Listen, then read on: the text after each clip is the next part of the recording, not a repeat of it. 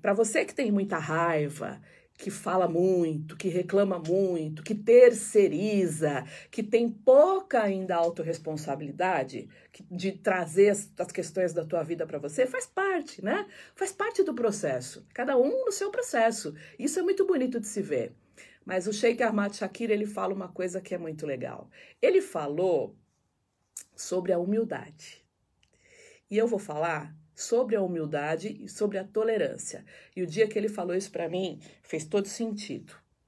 Ele falou assim: não use a humildade como uma virtude, porque ao se tornar muito virtuoso, você volta para o ego e se distancia da tua essência. Use o processo de humildade como um processo para tua cura e não como uma virtude para você.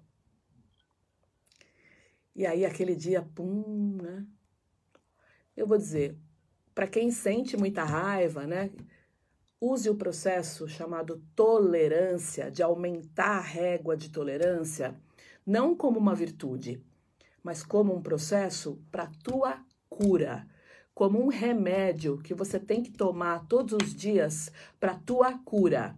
Porque achando que você já está muito virtuoso, sendo tolerante dois dias, você acaba se distanciando da tua essência e nem saindo do ego, né? Que é aquele, aquele conjunto de comportamentos e crenças que faz com que a gente vire e tenha do nosso lado o nosso pitbull.